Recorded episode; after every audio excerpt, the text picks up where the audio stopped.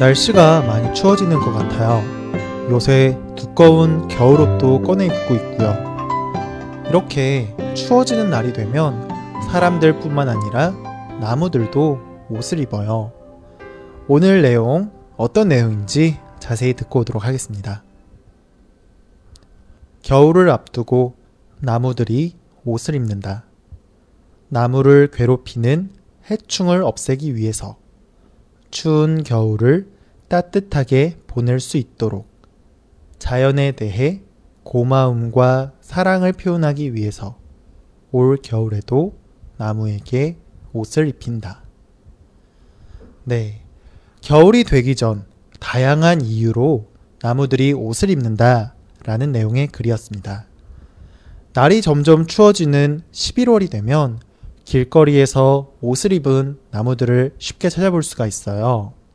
여러분들은 주변에서 옷을 입은 나무들을 본 적 있나요? 왜 나무들이 겨울이면 옷을 입을까요? 가장 많이 알려진 이유로는 나무를 괴롭히는 벌레를 없애기 위해서예요. 나무에서 살고 있는 벌레들이 나무를 괴롭히고 나무를 죽게 만드는데요. 이런 나쁜 해충들을 잡기 위해서 설치하는 거예요. 겨울이 되면 나무에서 살던 벌레들이 추워서 따뜻한 곳으로 이동하게 되는데요. 보통은 나무 밑으로 내려가면서 땅 속으로 들어가 겨울을 보내요.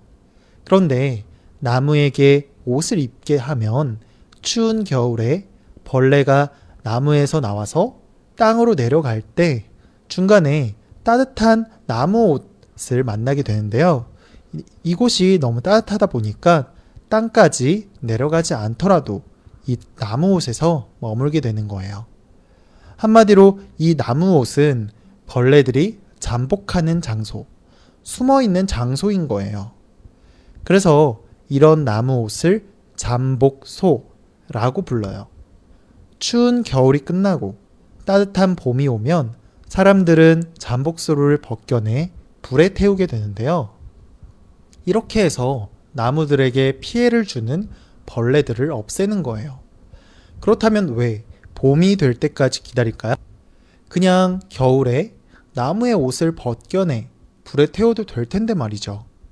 그 이유는 이 잠복소 안에는 나무에 피해를 주는 벌레뿐만 아니라 피해를 주지 않는 벌레들도 있기 때문이에요.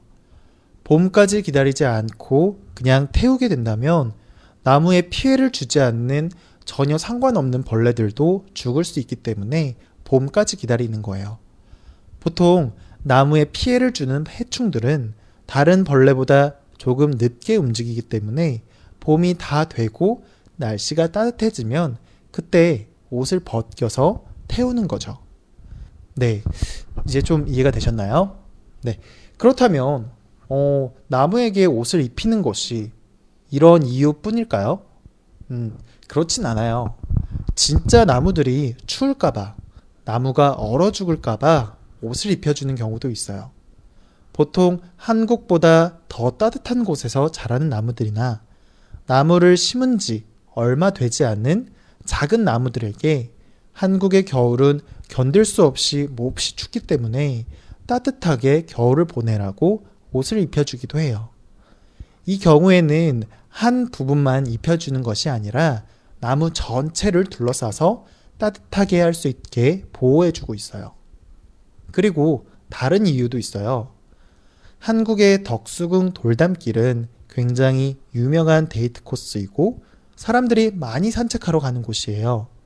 그런데 이곳을 방문해 보면 특이하게도 나무들에게 털옷을 입힌 모습을 볼 수가 있어요.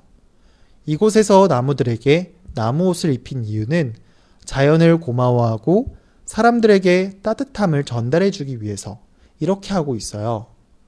다양한 형태의 옷들을 통해서 사람들은 마음속에 따뜻함을 느끼게 되고 자연에 대해서 감사함을 느낄 수 있는 거죠. 네. 오늘은 다양한 나무 옷에 대해서 말씀드렸습니다. 다시 한번 본문 듣고 오도록 하겠습니다.